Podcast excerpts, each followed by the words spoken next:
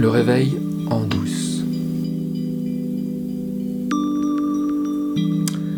Aucun problème ne peut être résolu sans changer le niveau de conscience qui l'a créé. Aucun problème ne peut être résolu sans changer le niveau de conscience qui l'a créé. C'est une phrase d'Albert Einstein. Et Albert Einstein, c'est quand même quelqu'un qui, euh, en matière de problèmes, euh, se posait là, et qui en a résolu tout un tas et pas des moindres. Donc euh, c'est sans doute une phrase euh, profonde, même si au premier abord euh, c'est difficile de comprendre ce qu'il dit. Aucun problème ne peut être résolu sans changer le niveau de conscience qui l'a créé.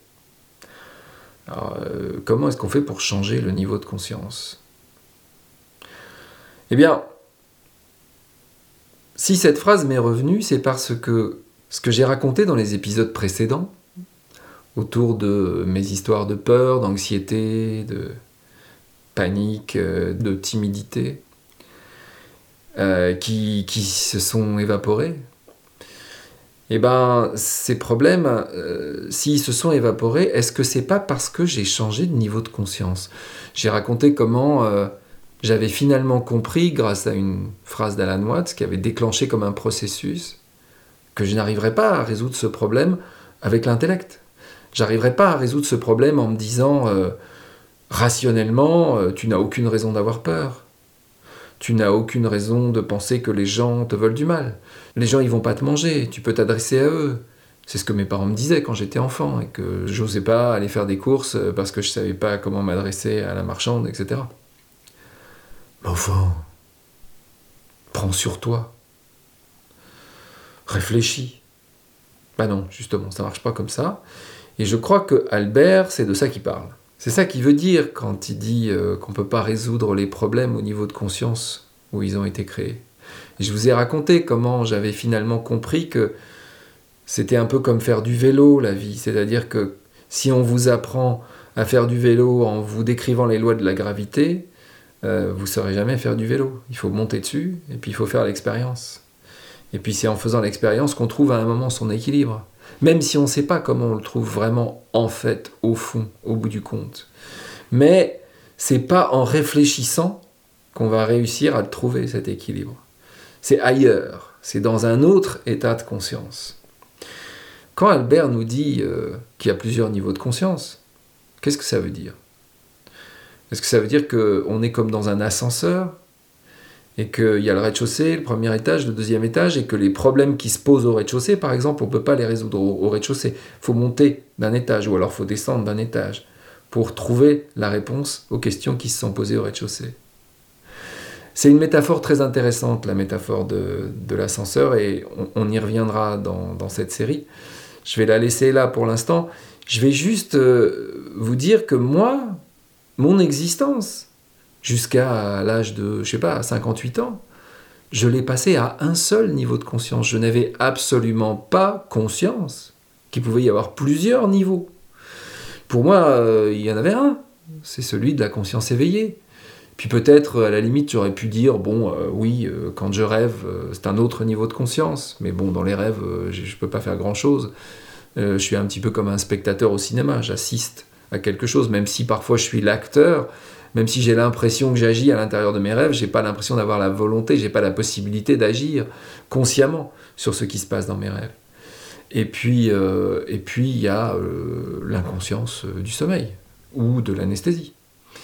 C'est tout. Mais pareil, dans l'inconscience de l'anesthésie ou l'inconscience du sommeil, ben, on peut rien faire. Donc le seul niveau de conscience où on puisse, entre guillemets, agir, c'est le niveau de conscience éveillée. Il n'y en a qu'un. C'est ce que j'appelle le niveau de conscience Pierre Dac. Alors Pierre Dac, ça ne doit pas dire grand-chose euh, à ceux qui sont nés après 1970.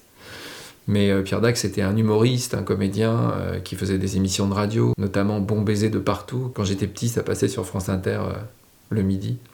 Pierre Dac, donc ce grand sage, était un spécialiste des aphorismes, et il y en a un en particulier qui, qui, parle de ces histoires de niveau de conscience. C'est celui où il dit à l'éternelle triple question, restez toujours sans réponse, euh, qui sommes-nous, d'où venons-nous, où allons-nous? Euh, Personnellement, je réponds, Je suis moi, je viens de chez moi et j'y retourne. C'est un peu un clin d'œil à ma maman parce que ma maman adore me faire cette réponse quand je l'interroge et que je lui dis mais tu sais qui tu es toi?